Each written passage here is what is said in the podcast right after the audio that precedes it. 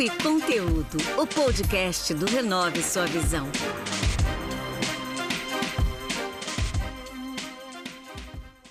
Olá pessoal, eu me chamo Marcos Menezes e esse é mais um episódio do podcast Papo e Conteúdo.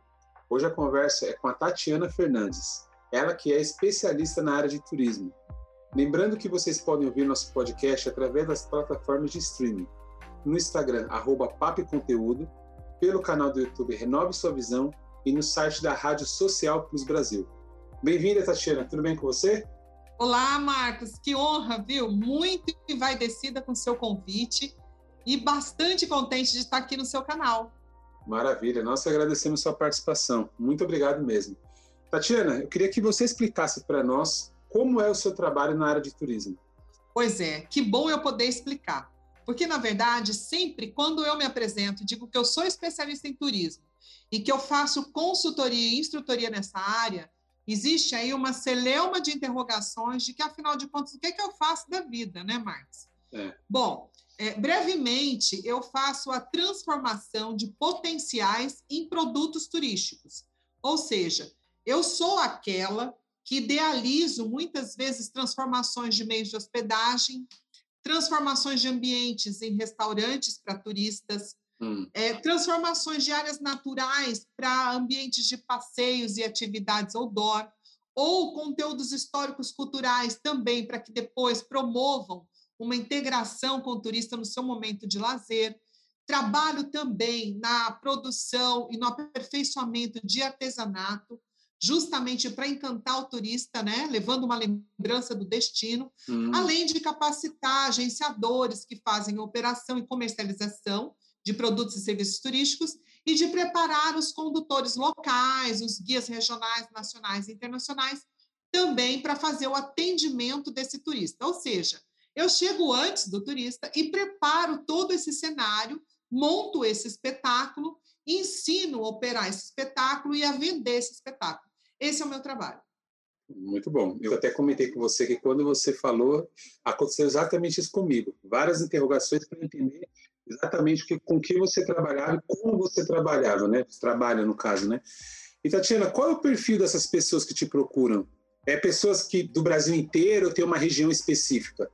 Na verdade, do mundo todo, Marcos, porque aonde você possa imaginar que chegue a intenção de viver momentos exclusivos, aí tem um potencial para se transformar em produto turístico, né?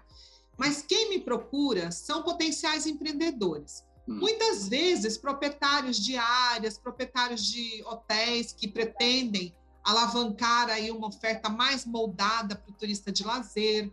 Eu também sou bastante provocada por agenciadores que querem montar roteiros interessantes, hum. com ofertas também exclusivas e emoções peculiares tanto sou procurada por empreendedores isoladamente, como hum. também eu sou buscada como uma profissional estratégica para desenvolver regiões como um todo. Isso acontece muito por governos, muitas vezes municipal ou estadual, empenhado em emplacar o setor turístico, hum. ou entidades de apoio do Sistema S. O Sebrae mesmo é um dos meus melhores clientes, então eu atendo o Sebrae no Brasil todo.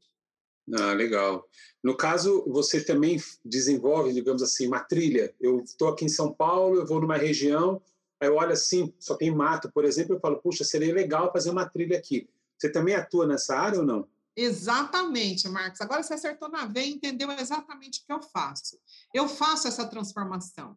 Então, o ambiente natura, ele pode se tornar, na minha mão, uma trilha ecológica, uma trilha temática, uma ciclotrilha, um circuito de transporte off-road, ou eu pego um, um, trecho aquático, transformo numa descida de boia, num circuito de rafting, ou num ambiente de área florestada, eu implanto arvorismo, eu trabalho cachoeiras para banho recreativo, mas também para estações de rapel, eu desenvolvo é, cavalgadas, circuitos equestres, e trabalho também conteúdo histórico-cultural, viu, Marcos? Eu já, inclusive, suscitei roteiros históricos em cidades no interior do país e que hoje já pactuam de uma clientela bastante fiel e encantada com as propostas que eu implantei.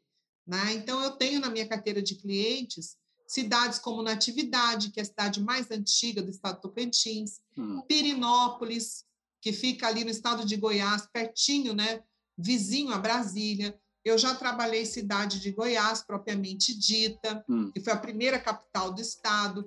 Então, nesse portfólio, já são é, 15 anos de, dedicados exclusivamente à consultoria, também já entreguei muita oferta de conteúdo histórico-cultural. E trabalho transformação de serviços, viu, Marcos? Eu sou procurada muitas vezes por pessoas que têm casarões históricos ou imóveis em centro comercial e querem transformar em pousada. Hum, eu dou legal. toda a assessoria, eu idealizo, acompanho o processo de implantação de equipamentos, treinamento de pessoal, precificação, posicionamento de mercado.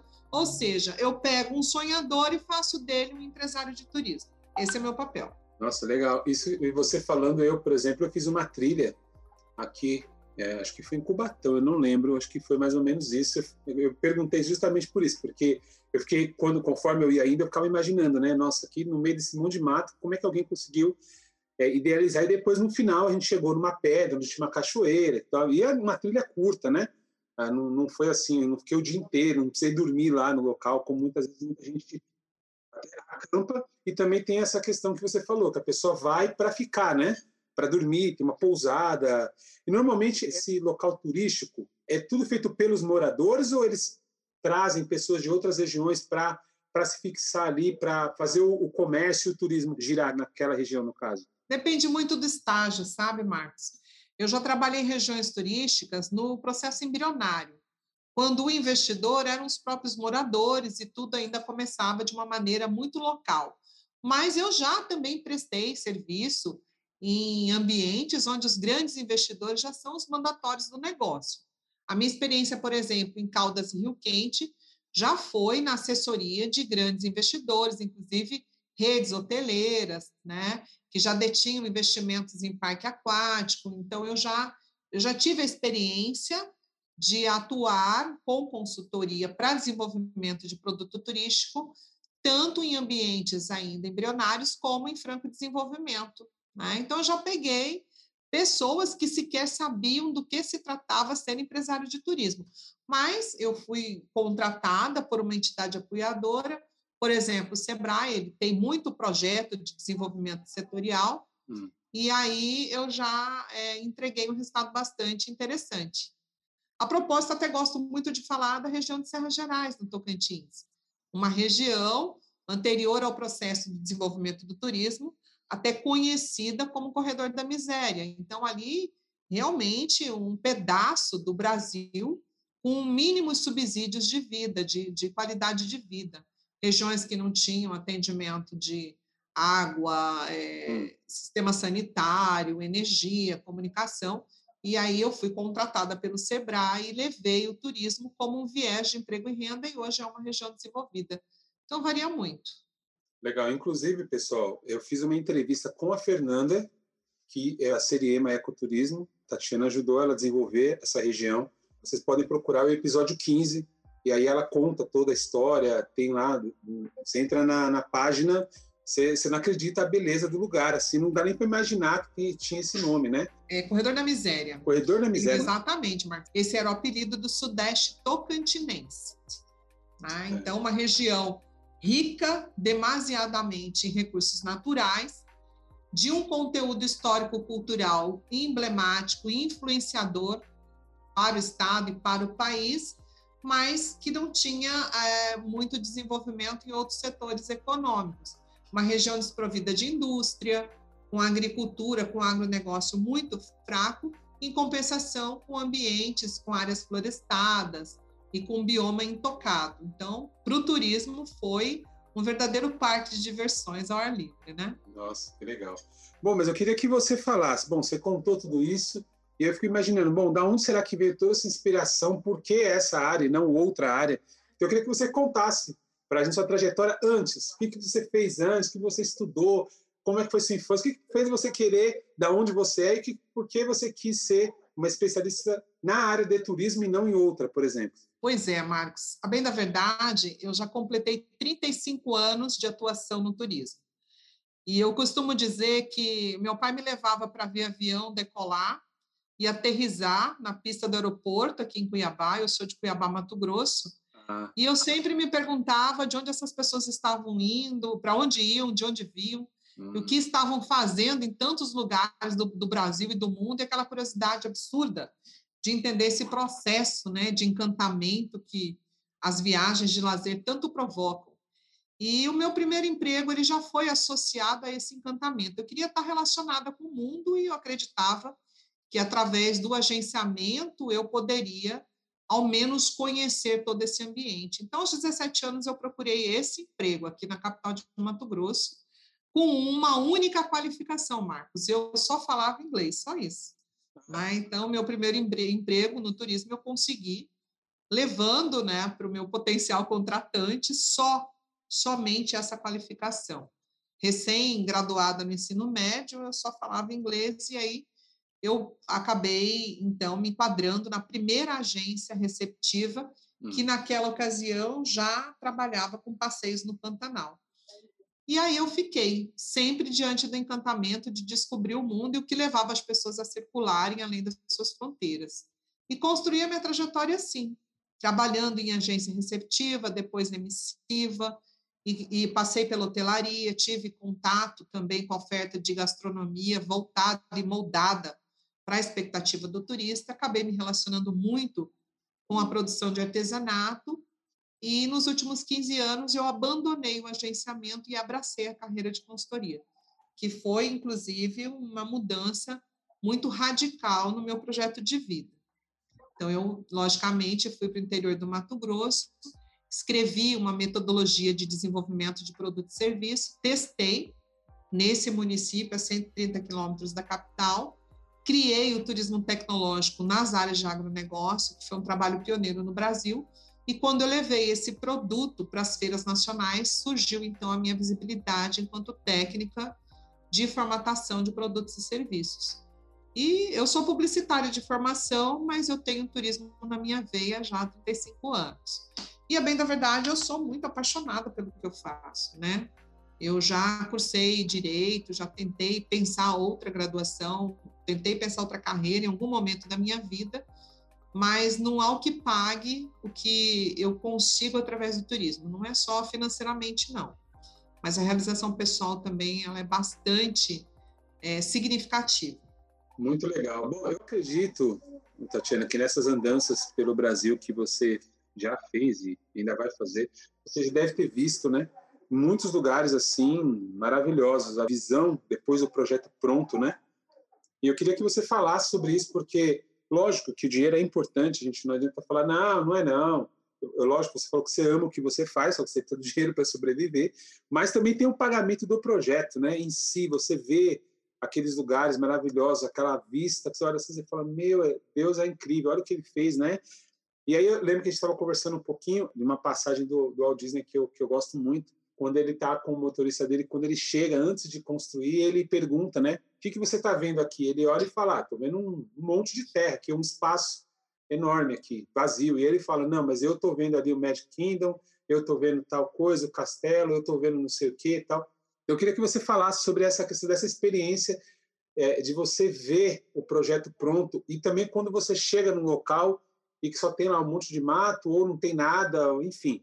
E você pega do zero e, e, e o prazer, né, de ver o, o, projeto construído já, né, pronto. É, primeiro a satisfação de conhecer o mundo, né? Eu sempre digo e agradeço muito diante de toda essa oportunidade, porque eu sou uma profissional que eu ganho bem para estar em lugares que custam caro, né? Então eu recebo para estar em lugares que se paga muito e o mercado hoje ele paga muito bem, principalmente por destinos que têm recurso natural raro. E eu vou a muitos lugares assim. Então a, a compensação ela é muito grande em termos dessa lembrança afetiva que eu tenho de tantos lugares e ambientes que eu já conheci. Eu já vi paisagens que, sinceramente, encantariam turistas aí, que são grandes investidores. Mas é, são dois prazeres, viu, Marcos? São dois prazeres é, inenarráveis. O primeiro, quando eu conheço o ambiente natura. Porque quando eu conheço um ambiente, quando eu conheço o sonho de um potencial empreendedor, é, eu costumo dizer que eu abraço essa causa, eu idealizo que aquilo vai se transformar e eu já tenho que fazer uma ligação do mercado consumidor, de quem vai comprar, porque incentivar o empreendedorismo é uma responsabilidade extrema. Hum. Uma frustração, ela não é só emocional, né? Ela é financeira. Então, o meu papel em desenvolver a cadeia produtiva do turismo, ela tem essa responsabilidade, isso repousa sobre os meus ombros. Hum. Então, a primeira realização, identificar o ambiente, conhecer e se tornar parte do sonho desse empreendedor. E a segunda realização é ver o fruto da transformação. E muitas vezes, quando eu trabalho com regiões pouco favorecidas de outras economias, como eu narrei aí o, o sudeste de Tocantins, a gente percebe que o turismo leva, muitas vezes, condições básicas para certas comunidades, como estrada, água encanada, banheiro. Eu já tive em lugar onde não tinha banheiro. Nossa. E depois de adequar essa área, gerar fluxo, você voltar e ver a pessoa com condições básicas de saneamento, esgoto, encanamento, fossa séptica, cozinha, né? higiene, e no futuro também dando melhores condições de estudo para os filhos, tendo um carro na garagem, fazendo um tratamento dentário e feliz, né? E feliz por estar se relacionando com pessoas boas, em, que, que chegam com estado de espírito da felicidade, porque o turismo é o negócio da felicidade. Então, essa aí é a segunda realização de todo o meu trabalho. É impossível não ser feliz trabalhando com turismo, viu, Marcos? É impossível. É um universo que realmente é, quem, quem se debruça, estuda e se dedica, sabe o que eu estou dizendo. Né? Preparar pessoas para viver de turismo, preparar destinos, dar suporte a empresários para investirem com segurança e depois ver a transformação social circulando dinheiro, muitas vezes em ambientes remotos, isso sem dúvida é o maior presente da minha profissão. Acho que legal. Agora vamos para a parte, digamos assim, burocrática da coisa, né? Quais dificuldades, quais barreiras que você enfrenta, já que você vai lá e faz toda essa tratativa, né, de ajudar e tal, mas tem a parte ali que que eu acho que deve pegar bastante, que é essa parte é, burocrática da coisa, né? Como que é? Olha, o nosso país, ele ainda é, é eu diria que, muito distante né, da realidade do que seria ideal para licenciar atividades turísticas. Nós enfrentamos ainda uma legislação federal no que converge a licenciamento de caverna, a ocupação de APP, ocupação de APA, e trabalhos de desenvolvimento de atividades turísticas dentro de unidades de conservação, é, de uma certa forma, ainda bastante arcaico, ainda muito preso no passado. Países no mundo que já enxergam o turismo como principal viés de sustentabilidade, como uma ferramenta de conservação, já tiraram muita burocracia desnecessária e já favorece muito mais a economia do turismo do que o Brasil. Então, hoje, a legislação ambiental ela de uma certa forma, ela precisa ser revista com muita brevidade, se atualizar às atuais circunstâncias de um turismo bem trabalhado. O turismo bem trabalhado, ele conserva muito mais do que uma área invadida, hum. sem a menor estrutura mercadológica, comercial e operacional, como é o trabalho que a gente faz. Então essa é a única, a única burocracia que ainda trava muito o desenvolvimento do turismo no Brasil. E no mais, é, um outro desafio que, lógico, a gente lida diariamente é levar conhecimento de que esses investidores precisam respeitar legislação e norma técnica para entregar um trabalho de qualidade. Hum. Né? O turismo ele não é um setor do improviso. O turismo aceita os imprevistos naturais, inclusive das intempéries e de todos os processos que são fatores externos à atividade. Mas o improviso não.